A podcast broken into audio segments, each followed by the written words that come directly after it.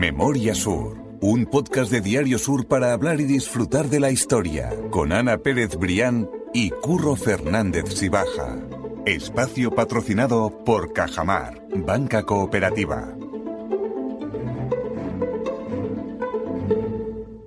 Hola Ana, ¿qué tal? Hola Curro, buenos días. Te voy a contar una cosa muy chula antes de empezar que, que no sabes. O sea, que, Y además me tiene en agua porque me has dicho, no vayas a enrollarte desde el principio que te voy a contar una cosa importante. No, no, no, que es una cosa chula, un detalle chulo.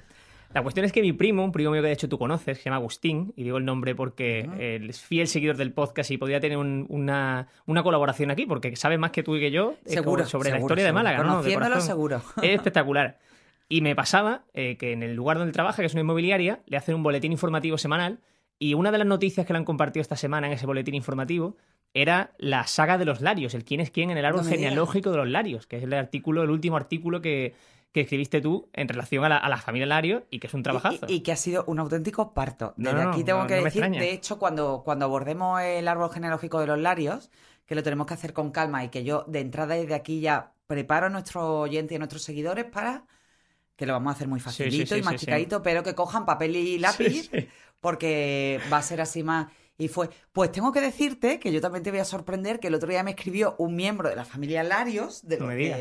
que- supongo que sí, porque se llamaba José Antonio Larios, creo recordar, que, que vive en, en- en una zona de, de Castilla-La Mancha, ahora no recuerdo exactamente el pueblo, y que, y que, bueno, que, me comentaba que le habían llegado los ecos de que alguien en Málaga había publicado el árbol genealógico de su familia, que si por favor se lo podía enviar. Hombre. Y nada, le he enviado un ejemplar del periódico con mucho cariño. Qué bueno, qué Sí, bueno. sí, sí. A mí es una cosa que me gustaría hacer, ese árbol genealógico de mi familia en este caso, porque eso tiene que ser Ahora una hay cosa un chula, ¿eh? auténtico boom Sí, de sí, sí. gente investigando en archivos y, e intentando conocer los, los orígenes de su familia.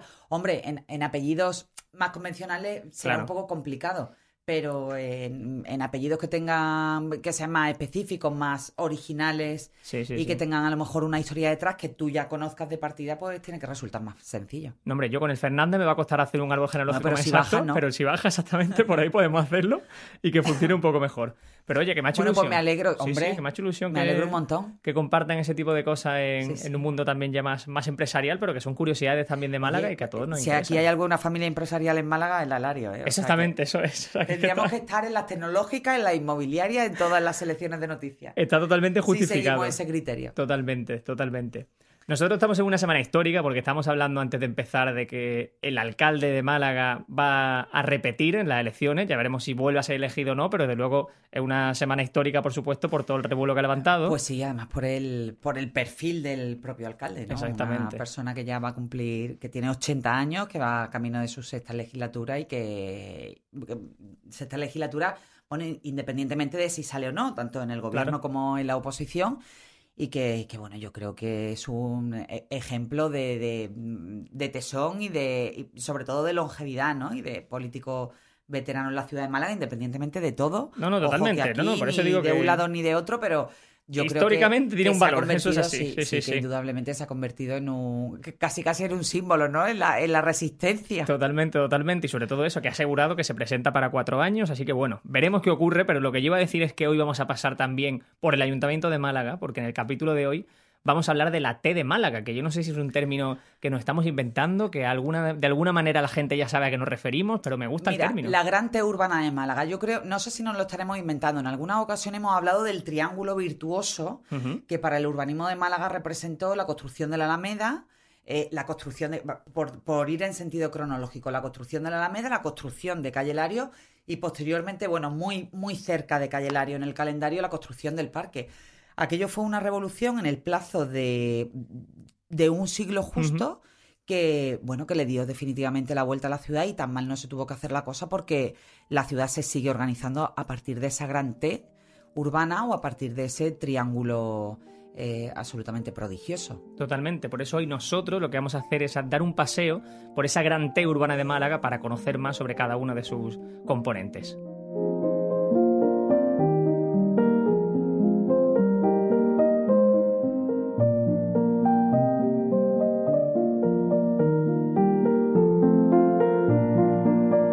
Hemos hablado de los tres elementos por separado. Hemos hablado del parque, hemos hablado de Calle Larios, hemos hablado de Alameda, pero yo creo que quizás ya a la gente le baile la fecha o simplemente que deberíamos hacer un capítulo hablando precisamente de la importancia que tuvo durante ese siglo en el que se produjo la construcción de los tres elementos. O sea que si quieres, lo que podemos hacer es ordenarlo de manera cronológica. entonces la primera parada la tenemos que hacer, por supuesto, en la Alameda de Málaga, que fue la primera en su construcción.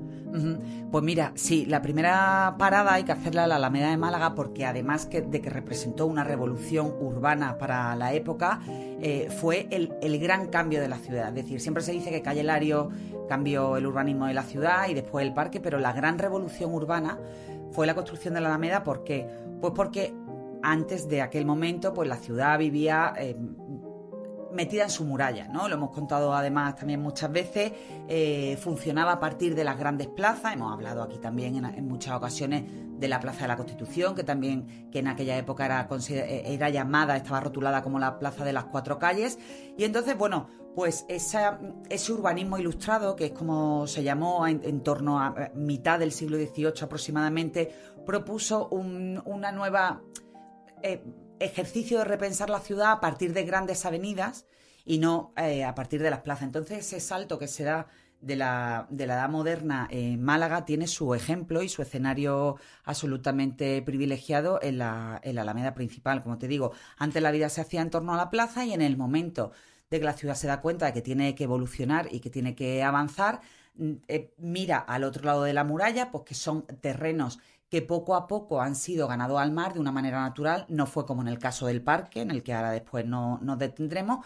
Eh, poco a poco, con el aporte de arena del río Guadalmedina, bueno, pues se va eh, mm, eh, construyendo, va surgiendo una franja de terreno al otro lado de la muralla que de repente, a principios del siglo XVIII, porque el germen, a pesar de que la Alameda principal no se inaugura hasta el año 1800, 1786, creo que es la fecha, no, 1785, ¿no? Si no me equivoco. 85, sí, 85, sí. Eh, es que ya voy Son, muchas fechas, claro, es que es normal. 1785 se inaugura, pero los primeros, el, el germen de esa nueva manera de pensar la ciudad está a principios del siglo XVIII. Bueno, cuando las autoridades ven que ahí tenemos una franja de terreno que apenas se utilizaba para prácticas militares y de repente dicen, oye, pues con esto se puede hacer algo, ¿no? Había también ahí pues colocadas como una especie de casetillas de pescado y todo, y todo lo demás era, era playa, ¿no? Era playa y era zona, zona de mar.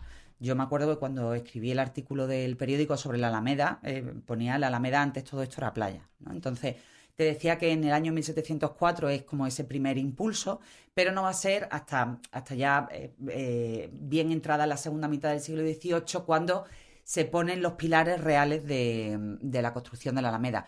Se hace con Miguel de Galvez, antes, fuera de micrófono, estábamos hablando tú y yo de que necesitamos ya el podcast y la historia de la familia Galvez. Aquí hemos hablado un poco transversalmente de Bernardo, pero bueno, yo creo que no necesita presentación porque muchos de nuestros seguidores lo conocerán, de José de Galvez, que es el que estaba el ministro de India que estuvo detrás de la fábrica de naipes y, de, y del Palacio de Solesio, que ya le hemos dedicado aquí un, capítulo, y después otra, otra mujer absolutamente fabulosa e imprescindible en nuestra historia, en este caso de las letras, como María Rosa de Galvez, ¿no? Entonces, bueno, pues Miguel de Galvez, eh, tío de Bernardo en concreto, el que con Carlos III, pues hace llegar a la corte la necesidad de hacer esa, esa urbanización, esa urbanización formal. ¿no? Eh, se da el, el ok, eh, como quien dice, a través de una, de una, célula, de una cédula del conde de Florida Blanca y se comienza por la urbanización de, la Alameda, con esos terrenos, como te digo, que poco a poco habían ido recibiendo el aporte del río Guadalmedina. Y ese es el origen primero de la revolución urbana que, posteriormente fue un no parar en Málaga. Totalmente, y porque claro, esa zona al final fue la sede o la, la, zona de vivienda para muchas de las familias que son reconocidas en Málaga incluso a día de hoy. Pero también esa Alameda no era muy diferente a lo que conocemos a día de hoy, me refiero a nivel visual, a nivel estético, porque hay una imagen precisamente que es la que es la imagen del podcast realmente, la que sirve como portada, que me hace especial ilusión eh, cada vez que veo esa imagen, porque me, recuerda obviamente al, podcast y a esos inicios de cuando decidíamos cómo iba a ser el diseño del podcast, en la que se ve pues que al fin y al cabo no deja de ser esa vía ¿no? de, tres carriles, sobre todo uno central muy imponente, con, arboledas en cada una de ellas, como separadores. Sí, bueno, en realidad de la Alameda tuvo varias fases. La primera que fue eh, un poco eh, eh, formalizar el terreno, si se me permite esa expresión, formalizar el terreno que poco a poco se había ido ganando al mar de manera natural. Aquello lo hicieron, porque ya que hemos hablado mucho, por ejemplo, de los obreros de Calle pero hemos recordado en muy pocas ocasiones que, el primer trabajo de la Alameda estuvo hecho por un centenar de presidiarios que fueron llevados allí para, para que trabajaran. Al principio, como tú dices, sí eh, eh, estaba exclusivamente pues, esa, esa, franja de arboleda, una vía central por la que discurría el, poco tráfico rodado que, hubiera en la, en la época.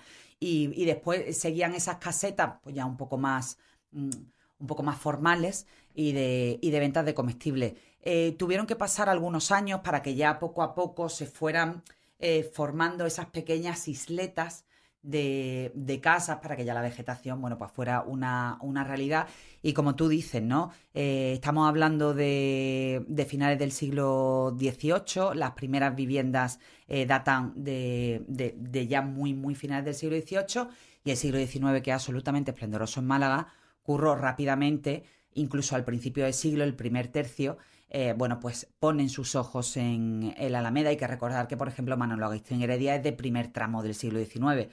Ponen sus ojos en esa avenida maravillosa que acaba de surgir y que realmente se iba a convertir en el escaparate de lo que empezaba a ser su propia vida personal y decidieron, bueno, pues poner allí sus palacetes.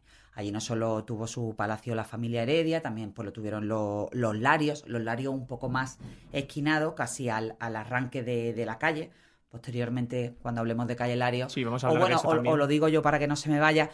Los Larios a la hora de, proyectar su calle, pues se permitieron el pequeño lujo de moderar el eje, de, variarlo un poco para que justo el arranque de Calle Larios coincidiera con la entrada de su palacio. Eh, se instalan allí también los Lorin, los Rein. Hemos hablado muchas veces de, de aquello, curro, de la oligarquía de la Alameda, a quien también le dedicaremos un par de podcasts. Y, bueno, eh, aquello representó, como te digo, el escaparate de la gran clase industrial y económica y casi política, porque en aquella época todo formaba parte de lo mismo y, casi casi hoy también, ¿no? Eh, de la Málaga de la época. Y allí en esas casas, mm, pues se forjaban alianzas de todo tipo y también las matrimoniales. Totalmente. Y que, después también fueron importantes para la historia de Málaga. Ahora mismo me viene a la cabeza que ya hemos hablado de, ello en alguna ocasión, eh, el matrimonio absolutamente fabuloso formado por Amalia Heredia, eh, hija de, Manuel Agustín Heredia y de, y de Jorge Lorin, ¿no? Que, que, hicieron mucho más de lo que, iba a decir de lo que se esperaba de ellos, ¿no? Pero al final, bueno, eh, gente de buena posición que se dedica a disfrutar de la fortuna de su Em, de, los que le antecedieron y, poco más, ¿no? Y, muchos de ellos no dejan huella en la ciudad, pero eh, estamos hablando de una época en la que realmente los que vinieron detrás sí que fueron capaces de hacer cosas importantes y en el caso concreto del matrimonio de Jorge y Amalia, pues ahí tenemos el maravilloso em, Finca de la Concepción. ¿no? Exactamente, ese jardín botánico que es espectacular y que también queda pendiente que alguna vez hablemos de, ese jardín botánico. Sí, porque merece, merece un, podcast. Una buena parada allí, totalmente.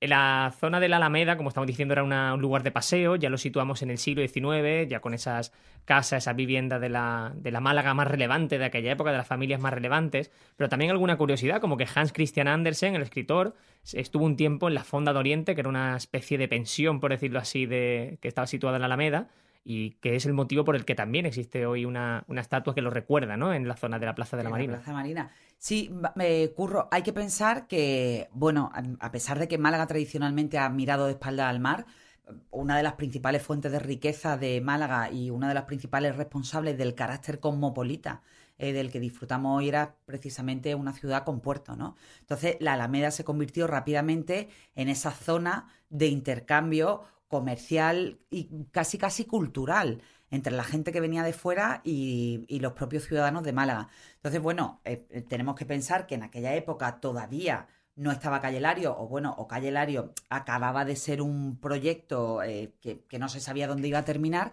y que las fondas y hotelitos para recibir precisamente a esos comerciantes estaban situados en la Alameda. Y como tú bien dices, pues Hans Christian Andersen se, alojó aquí en la, en la Fonda de Oriente durante una temporada.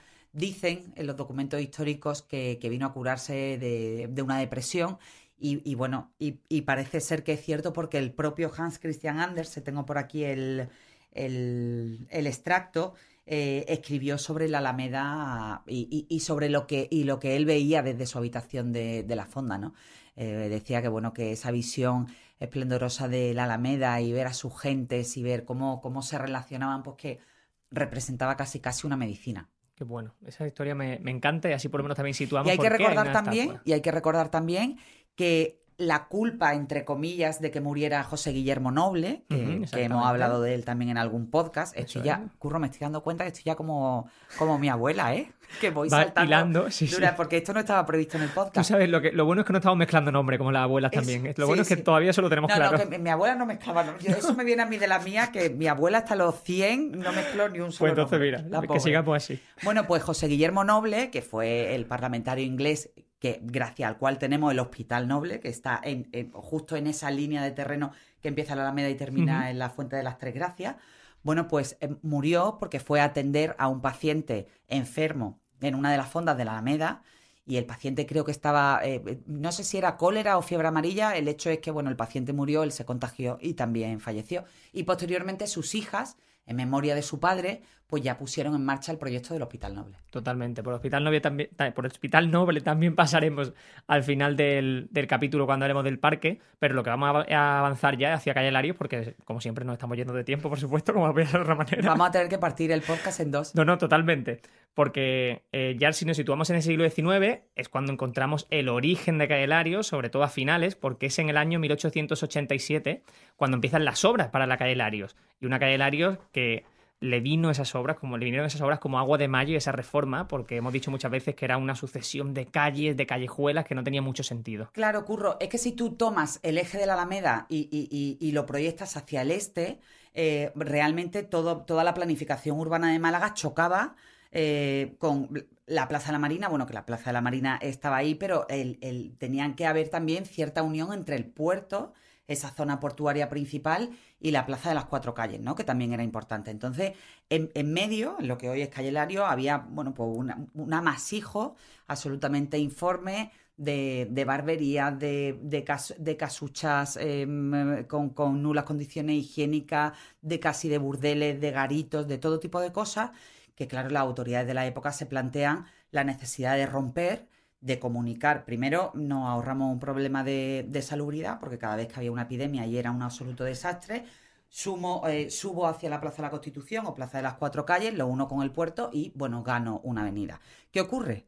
Bueno, pues como ocurre con muchas mm, situaciones de estas que la hemos contado muchas veces, no hay dinero suficiente en el Ayuntamiento de Málaga para que un, consistorio pues sufrague ese tipo de obras, al menos desde, desde, la parte pública. Y entonces, bueno, pues se ponen en contacto con, la familia Larios y la familia Larios rápidamente hace suyo el proyecto se crea una sociedad anónima, aquello lo crea eh, cuando estaba en la alcaldía Alarcón Luján, que al, que se homenajea en una de las principales bocacalles de Calle Lario, y entonces, bueno, pues se hace una sociedad anónima eh, con un capital de un millón de pesetas, y ahí eh, bueno, al principio se apuntan no solo los Larios, también los Heredia, los Castel, los Loring, pero después por una serie de circunstancias, no me voy a, detener mucho, se, queda, se quedan nada más los Larios como los grandes eh, constructores de, la vía. Ese acuerdo se firma ante notario con el apoderado de la Casa Lario, Jiménez Astorga, porque ya hemos dicho que, bueno, que los Larios, por una serie de circunstancias políticas, abandonan Málaga antes de, ese proyecto de la calle, pero sin olvidarlo.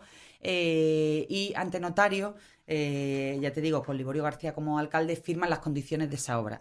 Tú has enmarcado bien el año 1887 porque se estipula y se firma y está el compromiso de que esas obras tienen que hacerse en el tramo eh, de cuatro años, eh, ponen las características de los edificios, no podrán sobrepasar los 20 metros de altura y después también hay, una, hay un compromiso por parte de los larios eh, de que una gran pastilla de terreno, en, en, en caso concreto 4.800 metros cuadrados, que es la parte de la vía, va a ser donado al ayuntamiento, cedido al ayuntamiento en el momento exacto en que se inaugure la calle. Y ese momento exacto llega el 27 de agosto de 1891, que bueno, pues cuando las autoridades felices y contentas cortan la cinta roja de la entrada a Calle Larios. Totalmente, que ya contamos en un episodio cómo se fue dando hora tras hora esa inauguración de Calle Larios, lo dejaré vinculado en las notas del podcast para quien quiera escucharlo, y siempre hablamos de la calle Lario y de la importancia de los Larios por todo lo que estamos diciendo, ¿no? Obviamente porque prácticamente cedieron ese espacio de, esa calle, eh, promovieron esa obra que mejoró Málaga y que la cambió incluso hasta el día de hoy, pero yo no quiero olvidar también a la familia Strachan, porque fueron indispensables para el, diseño de la calle, por, supuesto por Eduardo Strachan Viana Cárdenas, pero también porque su nieto sobrino, no sé cómo llamarlo, sobrino nieto, es eh, el que tras la guerra civil también hace ese diseño de cómo se iba a la recuperación de Calle Lario. El primer trazado, en, realidad, el primer trazado eh, de, la calle lo, fue de obra del ingeniero José María de Sancha, que tenía un trazado un poco diferente, porque cogía calle Toril, que era lo, que hoy eh, vamos con lo que hoy es calle Lario, y después iba por calle Strachan, calle Salinas, es decir, era un trazado un poco diferente. Pero con el, con, con, con la entrada de calle Lario ya, de, perdón, de la familia Lario ya en el proyecto, asumen eh, un poco el proyecto y la forma de, mm, eh, de trabajar de Eduardo Strachan Viana Cárdenas. ¿Por qué? Pues porque ven un edificio que acaba de hacer él en calle Sánchez Pastor, se enamoran de ese edificio y dicen, a este arquitecto lo quiero yo para mi calle. Y entonces finalmente es él, efectivamente, como tú bien dices, el encargado de hacer el diseño de calle Larios, bueno, pues con algunas curiosidades que hemos contado ya en, alguna ocasión, pero por, por, dar un par de ellas, pues son los famosos edificios en curva, ¿no? que de esa manera se aprovecha eh, la, brisa que llega del mar, como que quedaba todavía un poco ese remanente de ese horror de la cuestión sanitaria, bueno, pues se proyectan los edificios en curva porque aparte de estéticos eh, supone una garantía sanitaria. Y después, si la gente se pone eh, eh, justo en el centro de Calle Lario y deja el puerto atrás, también lo hemos contado algunas veces, hay un punto de fuga en la Plaza de la Constitución, en el edificio central, donde convergen todas las cornisas y los balcones de, de Calle Lario. Es decir, fue una construcción absolutamente perfecta. Totalmente. Eso es el motivo por el que a día de hoy incluso la calle Larios estudia en los libros de arte, libros de arquitectura, como una referencia. Se considera la calle más elegante de Europa. Exactamente, como una referencia de lo que es, en definitiva, una buena obra y un buen proyecto llevado a cabo, porque la verdad es que la calle es espectacular. Ahí también, esto ya es a nivel personal, algo que me gusta mucho y es cuando tengo la oportunidad de subir alguno de esos edificios de Caelario, algún balcón en Semana Santa, o por ejemplo, tú hablabas de que estuviste también haciendo un reportaje a la señora de más edad que vivía en ese momento. A la vecina más antigua de Caelario, sí, la recordaba el otro día. Y eso es maravilloso. Tiene que ser una maravilla ver esas casas eh, desde arriba y con la vista hacia la Caelario, o sea, eso tiene que ser maravilloso. Sí, además en esta casa concreto que, conservaba parte de, de ese sabor, ¿no? Porque bueno, las viviendas de Calle Lario no hay que decir que tenían todos los lujos absolutamente impensables para la época en Málaga. Para empezar, fueron las primeras que contaron con saneamiento propio. Tenían eh, unos cuartos de baño muy lujosos, los, suelos eh, con, el azulejo hidráulico, que hoy es el último grito, pero bueno, que ya se inventó hace unos cuantos añitos. Después las habitaciones estaban orientadas de manera que fueran más cálidas en invierno y más frescas en verano, es decir, las maderas nobles y, en esa casa que tú me recuerdas ahora se conservaba mucho de ese, de ese sabor. Qué bueno. Y la verdad es que tiene que ser, ella decía, dice, claro, dice, es que aquí ha pasado mi vida, pero es que aquí también ha pasado la historia de Málaga. Claro. Y, esa ligazón es absolutamente indestructible. Eso tiene que ser espectacular, ver lo que ya no es un, edificio que, se pueda alquilar, ya sea un hotel o una terraza, sino una casa de verdad de lo que era esa, sí, sí, esa que el Eso tiene que ser espectacular. Vamos a ir acabando ya con el parque, porque es la zona más moderna de esa T porque aunque no lo parezca, el parque tiene poco más de 120 o 130 años, o sea, es algo relativamente reciente en Málaga. Sí, el parque, eh, lo he dicho muchas veces, data de principios del, siglo XX, pero bueno, por ser escrupuloso, en realidad el parque, su fecha eh, oficial en 1896, pues apenas cinco años después de Callelario. Imagínate lo que era aquella época, curro, de, efervescencia absoluta en todos los órdenes. Y bueno, hemos hablado de manera muy, muy superficial del parque en este podcast porque tengo pendiente hacer un, trabajo sobre, bien hecho sobre el origen del parque, pero sí se puede decir que en ese proyecto... Eh, en ese proyecto que en realidad lo que buscaba era la unión de la ciudad con el puerto, sea, porque también hemos contado muchas veces que el agua llegaba hasta la aduana. Claro, hasta el y allí estaba, por ejemplo, la playa de las mujeres.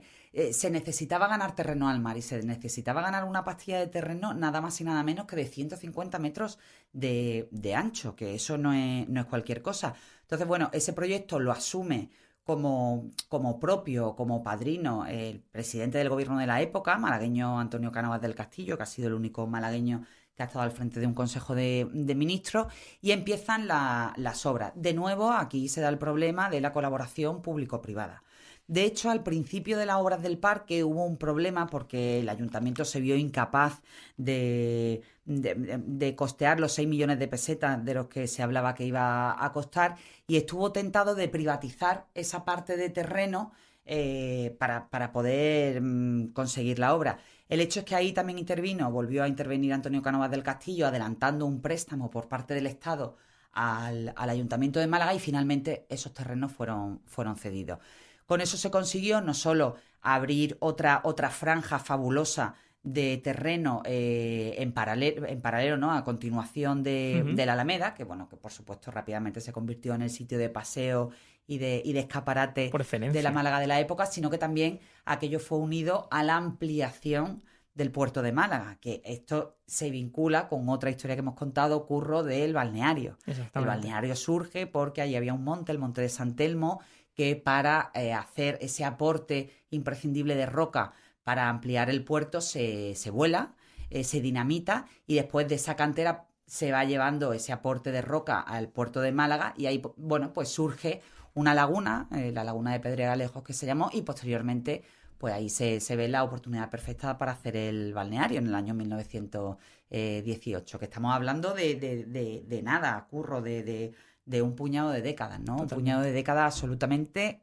esplendorosas para Málaga. Con la que Málaga ha crecido y muy rápidamente. Yo sé tres puntos en los que me quiero detener dentro de, de, lo que hoy es el parque. El primero es la Plaza del General Torrijos, que la preside esa Fuente de las Tres Gracias, y es porque me llama mucho la atención, que la gente quizás no lo sepa, que la Fuente de las Tres Gracias ha estado allí, pero es que también ha estado en la Plaza de la Constitución. En la Plaza Marina. En la Marina, exactamente. Ha estado en muchos lugares y me sorprende cómo juega un poco la ciudad y cómo juega Málaga a, ubicar esa decoración, ¿no? Mira, Curro, tú piensas que Málaga es como una casa. La ciudad es como una casa y tú vas moviendo los muebles de tu casa como a ti te interesa. Ha ocurrido con la Fuente de las Gitanillas, que también eh, eh, ahora está en esa parte nueva de la Avenida de Andalucía, pero la Fuente de las Gitanillas también ha dado un montón de vueltas. La Fuente de Génova. También. La Fuente de Génova, que es la más antigua del catálogo eh, artístico de, la ciudad, al principio estaba en el arranque de, la, de la Alameda, o sea, en el arranque más pegado a Calle Lario, pero después cuando se proyectó la, escultura del Marqués de Lario se vio que ahí iba a quedar un poco mal, se llevó al otro extremo de la Alameda, más pegada al puente de Tetuán, y ahora la Fuente de Génova está en la Plaza de la Constitución. Es decir, tú al final vas jugando con esos... Eh, además, de hecho, se llama así mobiliario urbano. Sí, sí, con su, nombre indica que... Pero sí que es cierto, es, muy curioso Cómo, cómo al final se va me llama, me llama mucho la atención. Va todo encontrando su lugar. bueno, yo recuerdo, tú no, porque tú eres insultantemente joven. Ya, no tanto, ya no tanto. Pero yo recuerdo haber aparcado en la plaza, en la plaza de la Constitución, alrededor de la fuente que había, que no era ninguna fuente histórica, pero era una fuente como una especie de, de chorrito, y tú aparcabas el coche. Bueno, cuando encontrabas sitio allí en el entorno de la fuente, habrías, triunfado. Bueno, bueno, eso era maravilloso. Hay también en el parque eh, una estructura de edificio, una serie de edificios que llama mucho la atención, que son los edificios del ABC, ¿no? El ABC de Málaga, que me parece un nombre también muy, muy propio, muy malagueño, ¿no? De esa manera de Ayuntamiento Banco de España y Correos, antiguo Correos, que hoy es el, el, rectorado de la Universidad de Málaga. Exactamente, que también son tres edificios muy diferentes a lo que se puede ver en el resto de Málaga y que a mí personalmente me gusta mucho pasar por allí pues y echarle un ojo para lo que son. Pues sí, sobre todo porque el ayuntamiento tiene ese sabor, ¿no? De principios de siglo, de aquella época esplendorosa de grandísimos arquitectos. Y, bueno, es un lugar que, bueno, yo que, voy habitualmente al ayuntamiento, sí que es cierto que necesita un buen una buena reparación de, todos los puntos de vista, pero, pero sigue siendo absolutamente impactante cuando tú paseas por el parque, sobre todo de noche. Bueno, ahora no, con el rollo de la eficiencia energética que tenemos que, pagar, que apagar muchas luces, no sorprende tanto, ¿no? Pero, y cuando tú vas por esa parte del parque y dejas a tu derecha los jardines de Pedro Luis Alonso y vas avanzando y ves el ayuntamiento, eh, Banco de España y Correos, que además son tres edificios que tienen una mm, eh, son completamente diferentes, ¿no? y después la casita del jardinero y te mete, eh, es que es una delicia, es delicioso. Es una maravilla, la verdad es que sí.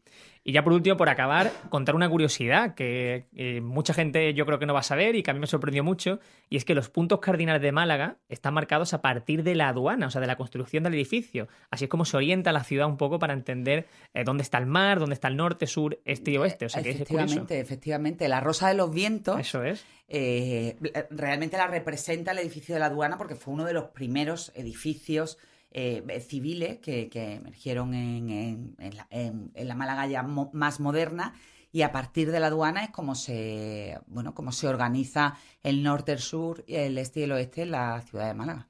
Hay muchos más elementos dentro de ese parque que a mí me gustan mucho, como la del burro del parque, que es como un bautismo malagueño Tenemos todo, una foto con el burrito de platero. Exactamente, pero bueno, en definitiva... Y, después también yo reivindico la otra parte del parque. La parte sur, ¿quieres decir? Sí, la parte sur. Eh, porque mm, es un auténtico eh, delicia botánica y hay pues un montón de, esculturas que recuerdan a grandes personajes de nuestra historia que merece, merece ser descubierto. Pues. Quizá ha quedado un poco más eh, apagado por, por, esa presencia esplendorosa de la aduana y el ABC, pero esa zona sur del parque merece mucho la pena también. Lo trataremos. Ahí tenemos el recinto de Eduardo Con. Totalmente. Que, también habrá ido allí algún cuentacuentos cuando era, pequeño, ¿no? Algún concierto. Sí, sí, sí. Lo trataremos, lo trataremos en ese podcast del origen del parque y contaremos también su, su historia. Y yo lo que quería decir, Ana, simplemente es que creo que tú vuelves la semana que viene con los podcasts de. con los podcasts, no, perdón, con las charlas en, la, en, el, en la Malagueta. En la Malagueta, exactamente. El 28 de septiembre, que es miércoles, pues todos los miércoles hará un miércoles al mes a las 12 de la mañana. Eh, bueno, pues hablaremos precisamente del clan de la Alameda, con la excusa del paseo por la Alameda, pero no, nos vamos a centrar en el, como hemos dicho aquí muchas veces, en el Sálvame del 19 en quién es quién, cómo se casaron, qué hicieron y bueno, cómo aquello. Claro, y cómo aquello no se quedó en el rollo matrimonial, sino que realmente muchas de esas alianzas pues fueron absolutamente claves para, la ciudad de Málaga.